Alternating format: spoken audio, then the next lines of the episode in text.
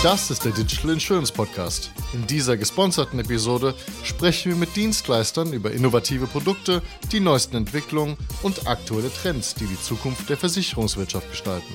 Liebe Freunde, heute spreche ich mit Martin Friedrich von CGK über wo geht es eigentlich hin mit der digitalen Transformation? Wie sieht die Zukunft aus? Und ganz entscheidend, wie kommt man dahin? Willkommen, Martin. Willkommen an alle Zuhörer. Mein Name ist Martin Friedrich. Ich bin Geschäftsführer der CGK Deutschland GmbH und wir unterhalten uns heute über das Thema Digitalisierung. Ein Thema, das eigentlich schon sehr, sehr lange bekannt ist, aber äh, wir werden es heute ein bisschen analysieren. Was heißt denn Digitalisierung? Wie weit sind wir da? Wir sind natürlich schon weit weg von dem Szenario, dass wir nur mehr mit Block und Bleistift und Papier arbeiten. Das heißt, wir haben natürlich schon Digitalisierung bei uns in den Unternehmen. Aber ganz spannend wird es sein, wo geht denn die Reise hin? Wie schaut denn die Zukunft aus? Und ich denke, das wäre vielleicht einmal ganz interessant, das zu beleuchten. Genau, wie kommen wir dahin, ist dann auch, auch die Frage dran. Was ist denn dein Blick auf die digitale Transformation? Jetzt weiß natürlich, oder sagen wir mal, die digitale Zukunft, jetzt weiß natürlich jeder, worum es damit zu tun hat, worum es da geht und jeder hat sich damit beschäftigt. Aber sag nochmal in deinen Worten, was es ist und vor allem auch vielleicht, was da fehlt. Ja, ich fange vielleicht einmal damit an, was es nicht ist. Das heißt, Digitalisierung ist nicht nur der Begriff zu sagen, irgendwas, was ich früher auf äh, Papierform hatte, dann in digitale Systeme zu bringen. Ich möchte das vielleicht einmal am Hand der Zukunft ein bisschen skizzieren, wo ich sage, wer wird denn zukünftig der Kunde sein? Wer wird denn zukünftig Nutzer von Services sein? Das ist der Digital Native. Wir haben vieles äh, in den letzten Jahren gehört von der Generation Y und von der Generation X. Und ich nehme ganz gerne diesen Begriff Digital Natives. Das heißt, es wächst hier eine Gesellschaftsschicht heran, die es gewohnt ist, mit digitalen Medien aufzuwachsen. Und ich Wie alt sind die heute ungefähr? Ja, also ich sehe es bei meinem Sohn, der gerade zehn ist. Und ich denke mir oft, eigentlich hätte er nicht mit zwei Händen auf die Welt kommen sollen, sondern mit einer Hand und mit einem integrierten iPhone. Ich sage, was die, was die Jugend heute mit einem iPhone kann, und zwar intuitiv, ja, sind Dinge, die ich nie können werde. Und äh, das, obwohl ich mich äh, schon seit 30 Jahren in der IT bewege. Ja, es ist unglaublich. Also, mach mal ein Beispiel, dass man mhm. sich das vorstellen kann. Was machen die heute, was du nicht kannst? Also mein Sohn lädt Dinge aus dem Internet herunter, wo ich nicht mal weiß, wie er dazu kommt, ja, wie er das auch technisch macht. Und er ist dann auch so weit, dass er sagt, Papa, lass mal, ich erkläre dir das. Ja? Verstanden. Ja? Also, und das muss uns klar sein, das ist die Klientel der Zukunft. Ja? Aber okay, das heißt, mhm. das, was aber da drin steckt, ist, mhm. was du gerade gesagt hast, was die auszeichnet, ist, dass die Generation davor oder so, die da nicht mehr versteht. Genau. Also das ist der entscheidende Punkt. Ne? Sie sind ja in sich verstehen sie sich ja, aber im Grunde die Leute, die jetzt die Führungsverantwortung haben, die jetzt die Entscheidungen treffen, die verstehen diese neue Generation nicht unbedingt so gut, wie sie sich selbst verstehen. Ganz richtig? genau, so ist es. Und ich möchte mal vielleicht mal ein Beispiel geben. Ich sage, zukünftig wird dieser Digital Native nicht einmal oder zweimal im Jahr zu seinem Versicherungsberater gehen, auf einen guten Kaffee, sich dann ein bisschen unterhalten über die Familie, dann die Versicherungen, die er bereits hat, überprüfen, vielleicht adaptieren und dann vielleicht noch eine Versicherung dazu nehmen, die vielleicht gar nicht braucht. Der Digital Native, der möchte ganz schnell, ganz flott über 100% digitale Medien seinen Bedürfnissen gerecht werden. Und es gibt schon ein Beispiel aus der Gegenwart. Es gibt eine Versicherung, die wirbt damit, schließen Sie Ihre Zahnzusatzversicherung am Behandlungsstuhl ab. Mhm. Und genau das ist es. Das ist das, was der zukünftige Versicherungskäufer erwartet. Ich gebe es am Beispiel. Es hat geschneit über Nacht. Kurzfristig entscheide ich mich, eine Tour zu gehen. Eineinhalb Meter Neuschnee, die Sonne scheint.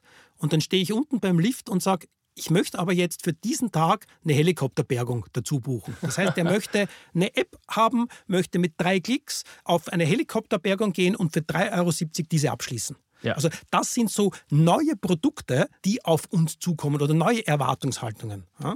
Verstanden. Und Wann ist das? Wann ist das der Fall? Wann kommt das? Ist das jetzt morgen der Fall äh, oder in fünf Jahren oder in zehn Jahren? Ich sage, das ist jetzt mal die weite Zukunft, wo wir alle noch nicht wissen, was an Produkten hier erwartet wird. Und da liegt dann auch die Kreativität von den Versicherungen drinnen, eben neue Produkte zu entwickeln. Was wir aber sehr wohl schon sehen, ist, dass auch die aktuellen Produkte sich gravierend ändern werden. Ich gebe das Beispiel Autohaftpflichtversicherung oder Teilkasko- oder Vollkaskoversicherung ist zurzeit eine Versicherung, die auf ein Auto, auf ein Kennzeichen läuft. Zukünftiger werden wir die Situation haben, dass wir erkennen, fahrt jetzt die Tochter die gerade den Führerschein gemacht hat, fahrt der Opa, der in den letzten 30 Jahren schon 50 Verkehrsunfälle gemacht hat, fahrt die Frau, die noch nie äh, hart gebremst hat und noch nie über 100 gefahren ist und noch nie einen Unfall gehabt hat, oder fahrt der Mann, dessen Fahrweise abhängig ist, wie sein Bürotag war. Ja? Also das sind alles diese schon angesprochenen Daten, Datenquellen, ja, die werden ausgewertet. Dann wird man darauf die Versicherungsprodukte, die es jetzt schon gibt, ganz anders bewerten. Ja? Das heißt, das wird dann gemessen mit dem Smartphone, das dann jeder dabei hat. Dann schaut man, welche G-Kräfte auf das Smartphone wirken aufgrund der eingebauten Sensoren und dann weiß man, wie die Leute fahren, als Beispiel, oder? Genau so ist es. Und mal ein gutes Beispiel ist zum Beispiel die Formel 1. Dort hat das ja Einzug gehalten. Das heißt, es gibt schon hunderte Sensoren, die so ein Formel 1-Auto überwachen. Und am Leitstand weiß man ganz genau, wie weit muss ich die Drehzahl jetzt runter reduzieren, dass der Motor noch die letzten zehn Runden hält. Wann muss ich die Reifen wechseln, weil sie abgefahren sind? Wann muss ich aufpassen, dass der linke Reifen nicht zerfetzt wird, weil er schon abgefahren ist? Das sind alles Dinge, die jetzt über Sensoren gemessen werden. Und das hat Einzug in der gesamten Businesswelt. Beispiel, wenn man über dieses Thema redet, welche Arten von Naturkatastrophen wird es zukünftig geben. Ja. Ja. Wir haben es jetzt unlängst im Sommer wieder erlebt mit den Überschwemmungen. Das heißt, es wird äh, sehr viele Sensoren überall eingebaut geben, die mir helfen. Zum Beispiel, ist ein Hotel in einem Lawinenkegel gebaut? Wenn ja, wird hinten gemessen, wie ist die Schneeschicht? Wie viel Schnee verträgt es in den nächsten zehn Tagen noch, dass keine Lawine abgeht? Wie ist die Wetterprognose der nächsten zehn Tage, um dann auch da Frühwarnsysteme zu etablieren? Um das wird in all diesen Dingen Einzug erhalten. Ja. Das heißt, das klingt ja für mich dass Versicherer viel mehr Daten sammeln müssen, viel mehr mhm. Daten auswerten ja. müssen und viel mehr Daten in ihre Entscheidungen einfließen ja. lassen müssen, oder? Ja, und ich gebe da auch wieder ein Beispiel, alte Welt, neue Welt. Jetzt ist immer dieses Thema Elementarversicherung auch äh, durch die Medien gegangen, eben im Zusammenhang mit diesen Umweltkatastrophen. Früher war es so, dass man eine Umweltkatastrophenversicherung abgeschlossen hat, vielleicht noch mit Hagelschutz. Ja? Und dann war noch das Thema, ja, eine Elementarversicherung. Das heißt, für Dinge abzusichern, die wahrscheinlich eh nie eintreten, ich sage jetzt mal ein Vulkanausbruch hier bei uns irgendwo in Bayern. Ja? Wo ich sage, okay, es gibt keine Vulkane, ja, aber kostet ja nur 5 Euro diese Elementarversicherung, also schließen wir es ab, sicher, sicher. Zukünftig ist dieses Thema Elementarschaden, wie ich schon gesagt habe. Also es gibt Naturkatastrophen, es gibt ganz andere Bedingungen für Schadensfälle. Ja? Und das wird nun zukünftig alles mit Sensoren messen. Da wird es hunderte von Daten geben, die man auswertet, die man sinnvoll auswerten muss, mit künstlicher Intelligenz, wo man dann Entscheidungen treffen muss. Und bis hin, dass man das dann in die Form von Versicherungsprodukten integriert, wo ich sage, wie muss ich jetzt Dinge oder wie kann ich die zukünftig flexibler und anders versichern als in der Vergangenheit. Also ich glaube, da sieht man es auch ganz gut, wie sich dieser Wandel vollziehen wird. Wie muss ich mich jetzt als Unternehmen darauf einstellen? Also jetzt komme ich aus einer Welt, in der Daten ja nicht unrelevant waren. Für Aktuare sind sie schon immer relevant gewesen. Jetzt werden aber Daten ganz anders erhoben, durch Sensoren hast du gerade gesagt, und dann auch ganz anders verarbeitet durch Software für wen erstmal, wer erstmal muss zuhören und wie müssen wir dann darüber nachdenken? Genau, wenn wir uns jetzt so ein bisschen die Realität und das äh, visionäre Szenario anschauen. Also wir haben jetzt gerade beschrieben, wo die Reise hingeht. Und wenn man sich jetzt die Realität anschaut, ja, und gerade, ich sage, in der Versicherungsbranche, die ja sehr traditionell arbeitet noch, haben wir die Situation, dass wir eine Vielzahl von Applikationen haben. Ja. Das heißt, da gibt es noch alte Legacy-Systeme, großrechnerbasierend, die Applikationen gibt es seit über 25 Jahren. Ja. Mach mal ein Beispiel, welche Applikationen das sind. Dann Kernversicherungssysteme, Bestandsverwaltungssysteme? Genau. Bestandsverwaltungssysteme, ein Kernelement in einer Versicherung. Warum habe ich die noch am Großrechner? Erstens mal, weil es businesskritische Prozesse sind. Großrechner sehr stabil ist und vor allem die Thematik ist, es ist in den letzten 25 Jahren da dazugebaut worden, weiterentwickelt worden. Man weiß gar nicht mehr, wer dort aller was gemacht hat. Das heißt, man traut sich gar nicht mehr, diese Applikationen anzufassen, nur um nicht diese Instabilität hervorzurufen. Das heißt, deswegen gibt es noch diese Großrechnersysteme, aber jeder hat diese Bestrebung, sich davon Schritt für Schritt zu lösen. Dann ist in den letzten 20 Jahren sehr viel neue Software entwickelt worden, Standardsoftware integriert worden, Individualsoftware entwickelt worden, bis hin zu den neuesten Technologien heutzutage, ich sage Low-Code-Programming, wo mittlerweile fast jeder End-User, also auch der Fachbereich in der Lage ist, mit grafischen Oberflächen und Click and Drop irgendwo Applikationen zu entwickeln. Und diese Landschaft, ja, völlig unterschiedlich, historisch gewachsen, ja, ein Flickenteppich in den meisten Fällen, ja. der muss in eine Lage versetzt werden, dass die Applikationen miteinander kommunizieren. Das heißt, wir reden hier über eine Aufgabe für den CIO, IT-Chef ja. etc. Das sind dann die Bereiche, in denen wir uns gerade bewegen, richtig? Genau. Also wenn wir da vielleicht ein bisschen schauen, wie kommunizieren denn zurzeit Applikationen oder wie hat sich das entwickelt, dann war es früher von einer End-to-End-Verbindung, wo ich sage, wenn vier Applikationen miteinander gesprochen haben, habe ich schon acht Knotenpunkte gebraucht. Waren es 20 Applikationen, waren schon 190. Das heißt sehr komplex, ein Wirrwarr an Kommunikationssträngen. Lass uns das kurz mal erklären. Warum müssen die alle verbunden sein? Jetzt nehmen wir von mir das Bestandsverwaltungssystem, wo meine ganzen Kundendaten und die ganzen Bestände drin sind. Und jetzt habe ich was noch ein anderes System. Und was zum Beispiel, was könnte man jetzt nehmen als Beispiel?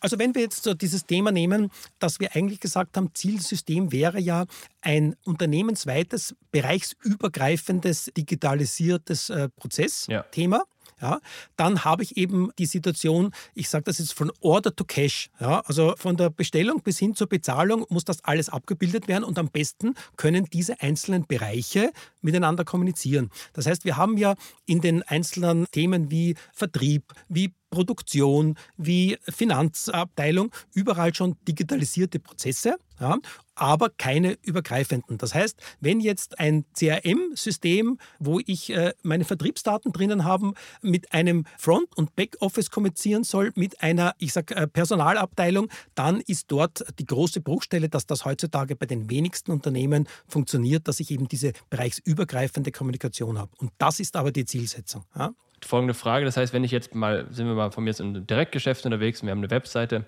und jemand bucht jetzt über die Webseite ein Produkt, dann fallen ja dort Daten an, weil einfach jemand sich da auf der Webseite bewegt, da quasi Spuren hinterlässt, die auf eine gewisse Art und Weise verwendet und dann entsprechend auch die persönlichen Daten eintippt mit Kontaktdaten plus dann Interessen, ja, oder mal, dass das Produkt auch abschließt. Das heißt, da habe ich ja schon aus dem Kopf drei oder vier Punkte, die da anfallen. Einerseits für Marketing, wie verwenden die Leute die Webseite und kommen sie da gut klar und funktioniert das gut. Dann zweiter Punkt ist, wer ist der Kunde eigentlich? Daten über den Kunden selbst, Adressen, Kontaktdaten und dann im Grunde das Produkt, das gekauft wird, plus dann daran anhängen natürlich irgendwelche Zahlungsströme und diese Systeme oder diese Daten gehen in diese verschiedenen Systeme rein und die müssen jetzt einfach, und korrigiere mich, wenn es anders ist, aber die müssen jetzt miteinander kommunizieren, damit das alles in einem Fluss abläuft, richtig? Also wenn wir, äh, und ich denke, unsere Klientel wird jetzt sagen, mm genau so ist es, alle beschäftigen sich zurzeit mit dem digitalen Angebotsstrang. Das heißt, da sind wir genau bei dem Thema, was ich zuerst adressiert habe, dass die Kundschaft heute nicht mehr zum Versicherungsberater geht, sondern über ein Portal gerne eine Versicherung abschließen möchte. Und dann beginnt es genau dort. Ich gehe einmal auf die Website, ich versuche dann mir die Produkte rauszusuchen, die mich interessieren, gehe dann hin bis zum Antrag, den ich dann im Grunde genommen an das Unternehmen schicke und dann irgendwann die gegengezeichnete Police bekomme. Genau dieser Prozess wird Schritt für Schritt digitalisiert und daran arbeiten jetzt die Unternehmen, weil das ein ganz wesentlicher Vertriebskanal ist. Ich sage ja Schlagwort Multichannel. Ja. Ich wollte gerade sagen, dann, gerade wenn es Omnikanal ist, dann wird es ja noch viel wilder, weil dann kann ja jemand bei einem Berater sein, der danach auf die Webseite geht und dann wieder, weiß nicht was, über einen dritten Kanal kommt. Ne? Genau. Und was da in diesem Zusammenhang extrem wichtig ist, ist natürlich das Thema Security. Ja? Ja. Also wenn man sich anschaut, wie viel heute digital passiert ja, und wie viele Möglichkeiten es gibt, hier eben die Daten an Leute zur Verfügung zu stellen oder bewusst oder unbewusst, äh, wo sie eigentlich nicht hingehören, dann haben wir da dieses ganze Thema Governance, VAID, das da extrem wichtig auch hineinspielt und auch dort brauche ich unbedingt das Thema Digitalisierung, das Thema Integration von Applikationen, aber auch von äh, security-relevanten Aspekten und gerade im Versicherungsbereich oder im Finanzbereich ist das Thema Governance und Sicherheit ja ein extrem wichtiger. Vor allem, was mir auch gerade wieder aufgefallen ist, ist, ist ja Thema elektronische Patientenakte oder auch andere andere Apps, haben ja viele Versicherer, haben ja mehrere Apps. Und jedes Mal muss sich der Nutzer einloggen und jedes Mal muss ich mich authentifizieren und vielleicht auch Daten eintippen, die ich schon woanders eingetippt hätte. Das heißt, wenn dort die Systeme richtig miteinander integriert werden, dann müsste man diese Daten nicht fünfmal eintippen, richtig? Genauso ist es. Und ich gebe jetzt auch nochmal ein Beispiel aus der jüngsten Vergangenheit. Ich war im Sommer auf Urlaub über ein Wochenende und habe gesagt, ich möchte mal Mountainbike gehen. Und weil ich ja auch nicht mehr der Jüngste bin, sage ich, sollte es diesmal ein E-Bike sein. Ja, bin ich noch nie gefahren. Habe mir dann von München aus im Urlaubsort ein E-Bike elektronisch gemietet, mir das Richtige ausgesucht, darüber auch bezahlt. Dann war ich vor Ort und dann ist es darum gegangen, würde es denn nicht Sinn machen, jetzt dieses E-Bike, was also auch einen Wert von 6000 Euro hat, jetzt für den einen Tag zu versichern? Ja. ja habe gesagt, ja. Und wo landet man dann? auf einem Papierformular, mhm. ja, äh, zweiseitig, das dann auszufüllen ist. Das heißt, die Versicherung für diesen einen Tag abzuschließen, war ungefähr vom Aufwand her zehnmal so lang wie das ganze Bike aussuchen, bestellen, buchen und bezahlen. Das heißt, da sind wir beim Thema Embedded Insurance, was dann ja auch in diese Integrationsthematik reinfällt, ne?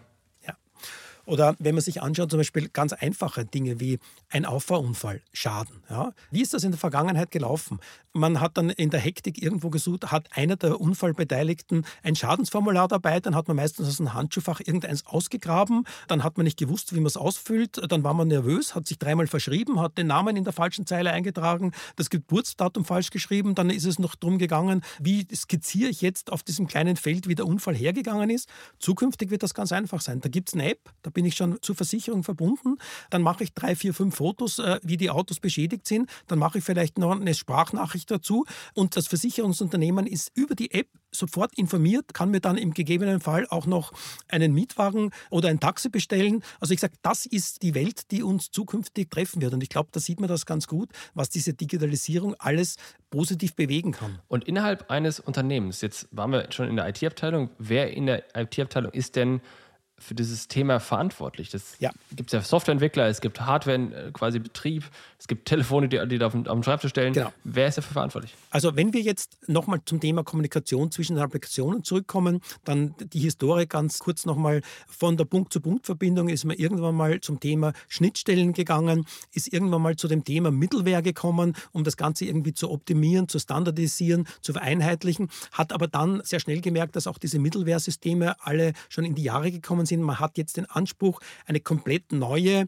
Art der Kommunikation sicherzustellen. Und das geht über Integration Services. Das heißt, lass über uns, bevor wir da einsteigen, lass uns vielleicht mal kurz reden, dass die Leute verstehen, was so Middleware und sowas ist. Korrigiere mich, wenn es anders ist, aber im Grunde sprechen ja die Programme unterschiedliche Sprachen. Die können sich ja. in der Regel alle mit ihren Geschwistern, nenne ich es mal. SAP kann sich wunderbar mit SAP verbinden. Genau. Aber wenn es jetzt entweder der Wettbewerber ist oder eine andere Familie oder was auch immer, dann sprechen die schon wieder zwei verschiedene Sprachen und man muss die irgendwie übersetzen. Und dafür ist dann die Middleware da, ne? die wird verbunden. Genau, genau dazu sind diese APIs, diese Schnittstellen und die Middleware verantwortlich, dass wir Standard-Schnittstellen haben, dass äh, die gleichen Datenformate, dass Daten, Services und Dienste einheitlich zur Verfügung gestellt werden, dass man die auch einheitlich dann weiterentwickeln kann, weil die große Problematik ist, jetzt habe ich meine Applikationslandschaft, dann kommen fünf neue Applikationen dazu und zwei Standardprodukte.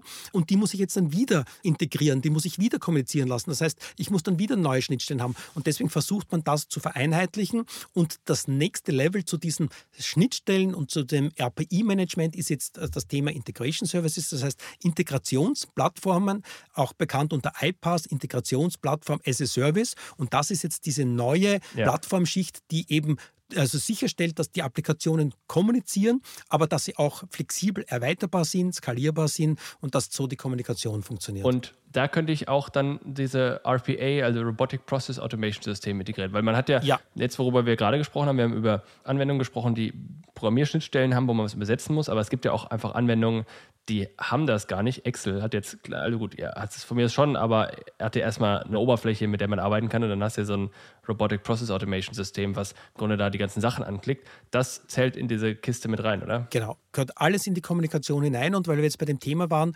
wer muss denn im Unternehmen das sicherstellen, dass jetzt diese, ich sage, Applikationsmodisierung auf der einen Seite vorangetrieben wird, dass die Kommunikation richtig funktioniert, dass Flexibilität vorhanden ist, dass Skalierbarkeit vorhanden ist, dann immer wieder das Thema Kosten, Kostendruck, Kosteneinsparungen. Und da ganz klar, das ist der CEO, ja. ja. das ist das Management, weil wir reden hier nicht davon, ein Produkt auszusuchen, zu sagen, eine Integrationsplattform, nämlich Hersteller A, B oder C, ja, sondern es geht darum, wirklich eine Strategie zu entwickeln. Wo möchte ich mit meiner Applikationslandschaft hin? Wie möchte ich die modernisieren? Wie möchte ich sicherstellen, dass die kommunizieren kann? Wie möchte ich sie zukunftssicher machen? Das heißt, das ist eindeutig Aufgabe des Management. Da gehört Struktur hinein. Da gehören Konzepte entwickelt, die dann mit der Mannschaft umgesetzt werden. Aber welche KPIs denn zum Beispiel? Ich meine, wenn ich sowas initiiere und von mir ein Ziel vorgebe, welches Ziel gebe ich vor? Ist es dann Kostenreduktion? Ist es dann Beschleunigung von irgendwelchen Entwicklungszyklen oder welche Ziele verfolge ich dann, wenn ich sowas mache?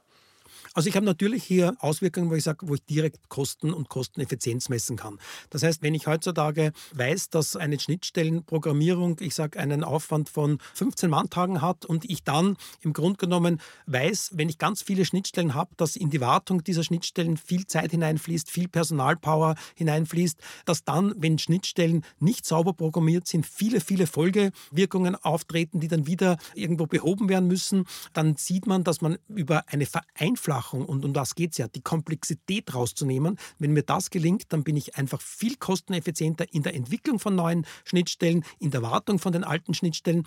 Ich habe aber auch die nicht direkt messbaren Effekte. Ich sage, wenn man zukünftig, und das geht immer ein Schlagwort Time to Market. Ich sage, ja. ich muss zukünftig sehr schnell am Markt draußen sein. Und wenn ich eine Systemlandschaft habe und eine Kommunikationslandschaft und eine Integrationslandschaft habe, die mir sicherstellt, dass ich ganz schnell Produkte entwickeln kann, am Markt draußen bin, ja, dann ist das ein Wettbewerbsvorteil, der zukünftig nicht in Geld aufzuwiegen ist. Weil ich zum Beispiel, wenn man jetzt sagt, wir sind bei Telematiktarifen, Jetzt habe ich von mir eine bestehende Telematiktechnik. Es gibt eine neue, die ein neues Feature hat, wo man vielleicht irgendwas messen kann, was man vorher nicht messen konnte. Ich weiß nicht, was Geschwindigkeit oder ja. ich denke mir jetzt das aus.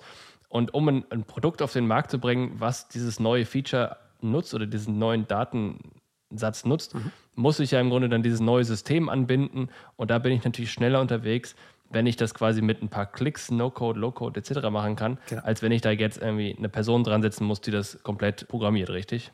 Genau so ist es. Das heißt, alles, was in Bezug auf Digitalisierung zu sagen ist, geht ja auch in Richtung Automatisierung. Das heißt, je automatisierter ich Prozesse habe, ja, desto leichter fällt es mir dann, diese Applikationen zu warten, diese Applikationen zu erweitern, meine gesamte IT-Landschaft. Ja. Wir haben ja jetzt von einigen neuen Entwicklungen und Produkten und Erwartungshaltungen dazu geredet, aber ganz vieles wissen wir noch gar nicht. Das heißt, die IT muss ja auch vorbereitet sein, nicht nur auf das, was in den nächsten zwei, drei Jahren auf uns zukommt. Das kann man noch relativ gut abschätzen. Aber was in vier, fünf Jahren ist, ja, das soll ja auch noch abgedeckt sein durch eine bestehende bestehende Applikationslandschaft oder zumindest durch die Richtung, wo ich diese Applikationslandschaft hinentwickle.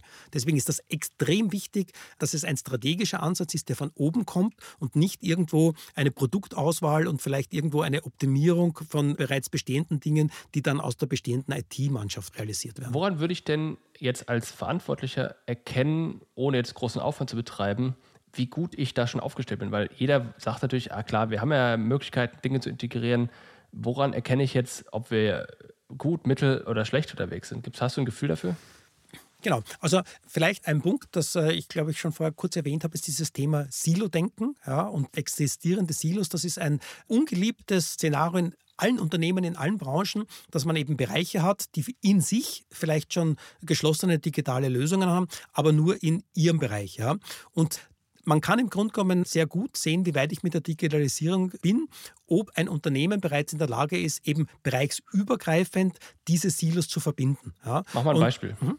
Also ich sage, ich habe neue Daten aus dem CRM-System, ja, oder von meinem Portal, wo sich gerade ein potenzieller neuer Kunde angemeldet hat. Ja, und ich möchte dann diesen Prozess vom Antrag bis hin dann zur Polisierung, bis hin zur Abrechnung dann von den Tarifen. Das heißt, ich möchte im Grunde genommen, ich sage, den Verkaufsprozess mit einem Backoffice-Prozess dann ja. in irgendeiner Form in Verbindung bringen. Und da will man dann sehen, ist das etwas, was schon automatisch funktioniert oder bin ich hier noch im halbautomatischen Prozess oder muss ich dann sehr viel hier noch manuell machen? Also da kann man so ein bisschen sehen, wie weit ich in einer äh, Digitalisierung schon bin. Okay, zum Beispiel auch wenn ich dann im Aktoriat feststelle, oha, hier unsere Grundgesamtheit oder unser äh, Portfolio an Risiken, das geht zu sehr in eine Richtung da müssen wir gegensteuern und dann geht quasi diese Information, nachdem sie ausgewertet wurde, direkt wieder an das Vertriebsteam oder an Marketing die dann entsprechend umsteuern und dann wo wir das eine andere Zielgruppe ansprechen, um dann die Risiken besser aufzuteilen, genau. richtig? Woran man auch sieht, wie gut, ich sage so eine digitale Organisation funktioniert, ist ein Effekt,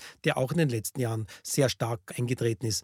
Das heißt, früher war es so, da gab es das Business, ja, die haben irgendwann einmal Anforderungen gehabt, die durch die IT realisiert werden sollten. Das heißt, dann hat man das von A nach B geschoben, dann lief ein paar Monate oder manchmal Jahre, bis dann eine Applikation oder die Lösung erstellt wurde, die gab man dann wieder an das Business zurück und die waren dann mehr oder weniger zufrieden damit. Heutzutage ein modernes Unternehmen, da rückt ja das Business und die IT immer stärker zusammen. Absolut. Das heißt, das ist ja im Grunde genommen jetzt genau der Punkt, dass man im Grunde genommen gemeinschaftlich, also es ist nicht mehr das Business und die IT, sondern es sind diese zwei treibenden Einheiten, die die Lösungen fürs Unternehmen machen. Produkte und die Realisierung davon. Ja. Und wenn ich hier in der Lage bin, die Wünsche des Business in agilen Prozessen, in agilen digitalen Prozessen so schnell wie möglich marktreif zu machen, dann bin ich am richtigen Weg. Wenn ich sehe, dass es das noch sehr, sehr kompliziert ist und sehr schwierig ist, nämlich sowohl von der, ich sag, prozessualen Ebene der Zusammenarbeit, aber auch dann von den vorhandenen Systemen, wenn man dann sieht, ich bräuchte Daten aus A und B und bin einfach nicht in der Lage, diese automatisch herauszubekommen und zu verarbeiten, geschweige denn irgendwo mal künstliche Intelligenz draufzusetzen ja. und ähnliche Dinge, dann sehe ich in etwa, wie weit ich von diesem Zielszenario noch weg bin. Vor allem, und das ist auch eine Sache, die ich immer wieder erlebe und sag mir, wie du das siehst, ist, ich habe das Gefühl, dass die IT viel zu oft noch Abarbeiter oder Erlediger oder Auftrags, ja, Auftragsnehmer, also immer aber irgendwie so ja. Abarbeiter von Aufträgen vom Business ist. Dann kommt irgendwie der Vertrieb an und sagt, jetzt bauen wir doch mal einen Button rein und IT macht das quasi, ohne jetzt groß die Relevanz dieses Buttons zu hinterfragen oder ob man nicht eine andere Lösung hat. Und ja. das ist meine Wahrnehmung. Und da muss die IT viel mehr Richtung quasi Produktanbieter werden oder Dienstleister werden, die quasi eine eigene Dienstleistung anbieten, aber gleichzeitig auch das Wie oder die Bedürfnisse des Business aufgreifen, aber die Umsetzung selbst entscheiden, eben mit so einer Plattform oder wie auch immer. Ne? Ganz richtig. Das ist genau dieses Thema und deswegen nochmal zurückkommend, deswegen ist es Managemententscheidung. Business und Business Needs zusammen mit IT und Technik zu verbinden, um den Unternehmenserfolg bestmöglich sicherzustellen. Dieses Koordinieren und Zusammenwachsen ist Aufgabe vom Management. Verstanden. Und jetzt habe ich mich entschieden, ich will im Grunde hier so eine Integrationsplattform anschließen. Wie mache ich das oder wie muss ich mir das vorstellen? Ist das ein, das ist wahrscheinlich ein Stück Software, ist das ein extra Server, muss das irgendwo auf einer virtuellen Maschine laufen oder was ist das? Genau. Also wir haben jetzt gerade in den letzten 20 Minuten sehr viel davon gesprochen, Komplexität alles sehr komplex, schwierig. Wir kommen in das Thema mit Metadaten, mit Big Data, mit Data Lakes, also sehr viele neue Dinge und sehr komplex und kompliziert. Ja. Und damit bin ich genau bei diesem Thema, dass es auch dann nicht nur ein Produkt ist, das ich da einsetze. Ich sage eine Integration-Plattform, sondern es ist das Zusammenspiel eben aus Konzept, aus Produkten. Und was ganz wichtig ist, man nimmt sich gerne dann externe Berater dazu, die einfach diese Erfahrung haben. Ja? Das heißt, eine Applikationsmodernisierung, eine Einführung von Integration Services ist jetzt nicht etwas, was ich von heute auf morgen nach Lehrbuch mache, sondern wo man sich wirklich zusammensetzen muss, wo ich sage, ist diese Integrationsplattform, wird die meinen Ansprüchen gerecht? Was sind meine Ansprüche? Gerade auch im Thema Sicherheit. Es müssen Governance-Richtlinien erstellt werden. Ich muss dann schauen, wenn ich neue Software zukaufe, neue Anbieter reinnehme, entspricht das meinen Vorgaben? Und da ist es sehr, sehr wichtig, nicht nur das richtige Tool, nicht nur die richtige Plattform, Plattform, nicht nur die richtige Integration-Plattform auszuwählen, sondern wie gesagt dann auch die Unternehmens- und Organisationsbereiche anzupassen. Das heißt, es sind auch Veränderungen in der Organisationsstruktur notwendig. Ja?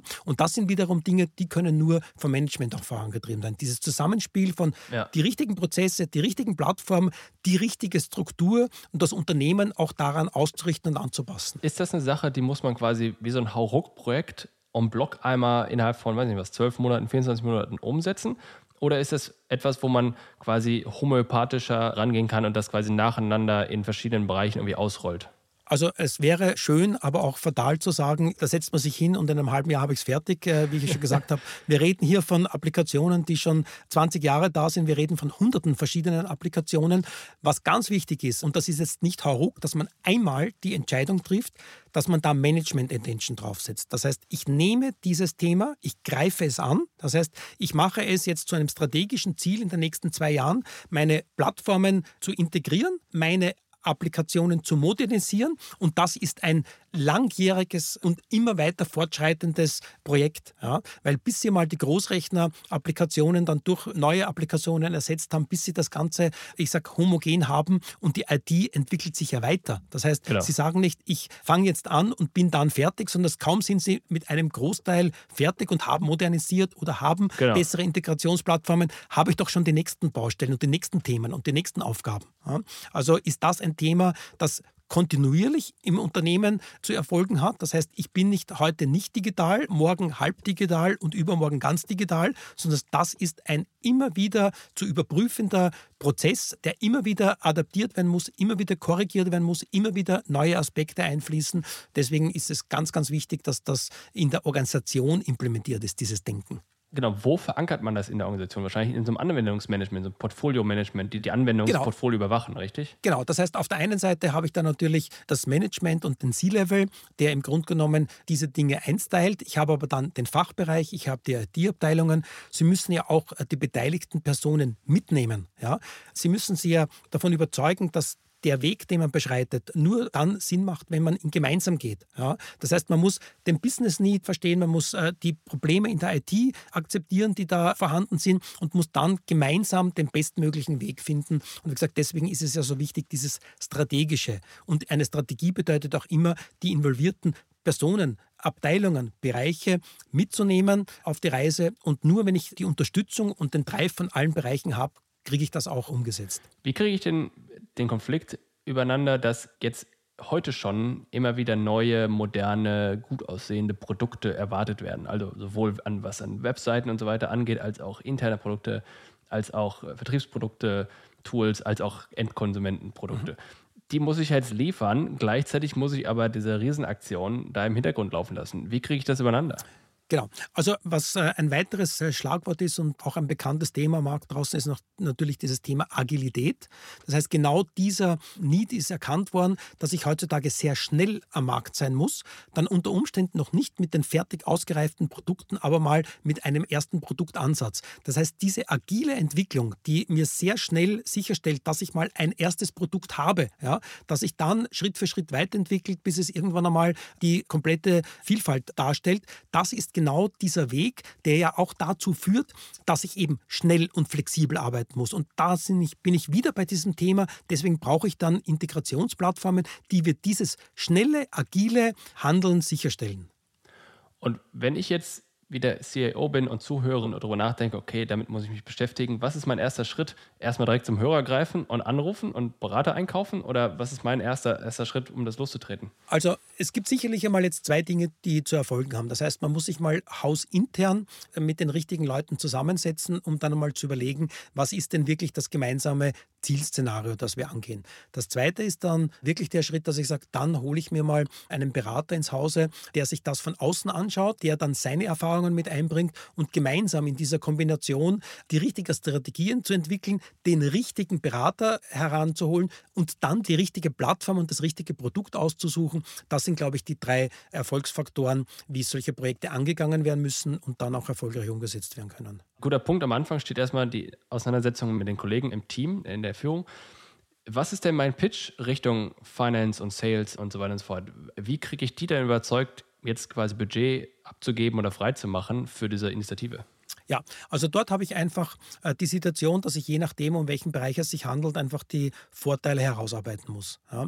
Das heißt, wenn wir jetzt gehen wir in diesen Bereich Produktentwicklung, ja, Produktdesign. Ja. Wenn ich diesen Fachbereichen Möglichkeiten schaffe, dass sie auf Daten, auf eine Vielfalt von Daten, auf ich sage Möglichkeiten dieser Datenanalyse zuzugreifen und zwar genau zu dem Zeitpunkt, wenn ich es brauche und an dem Ort, wo ich es brauche, wenn ich diese Möglichkeiten schaffe, ja, dann wird da sehr schnell das Verständnis dafür da sein, dass ich sage, ja, auf diese Art und Weise gelingt es mir viel, viel besser und schneller neue Produkte zu überlegen und auf den Markt zu bringen oder umgekehrt zu sagen, wenn ich das nicht habe, ja, dann werde ich äh, von Anfang an scheitern.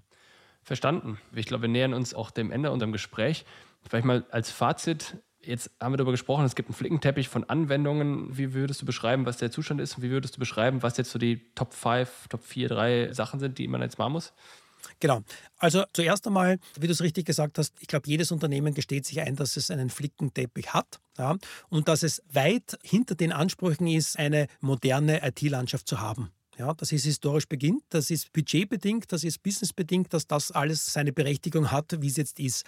Und das muss man sich zuerst einmal hernehmen und sagen, wie wichtig es einfach ist, um den Fortbestand des Unternehmens und vor allem die positive Entwicklung des Unternehmens voranzuschreiten in den nächsten Jahren, dass man hier wirklich angreifen muss. Ja, dieses Applikationsmodernization, dieses Thema, dieses Integrationsthema, dieses sich darauf vorbereiten, die Fülle von Daten, die man zukünftig braucht, auch wirklich verarbeiten zu können und zur Verfügung zu stellen. Wenn man sich dem einmal bewusst ist und wenn man sich das eingesteht, dann ist das der Start, zu dem eben Management Intention draufsetzen, strategisches Projekt aufsetzen, die Wichtigkeit hervorstrecken und dann ohne Rücksicht auf Verluste das einfach angehen und in den nächsten Jahren durchziehen.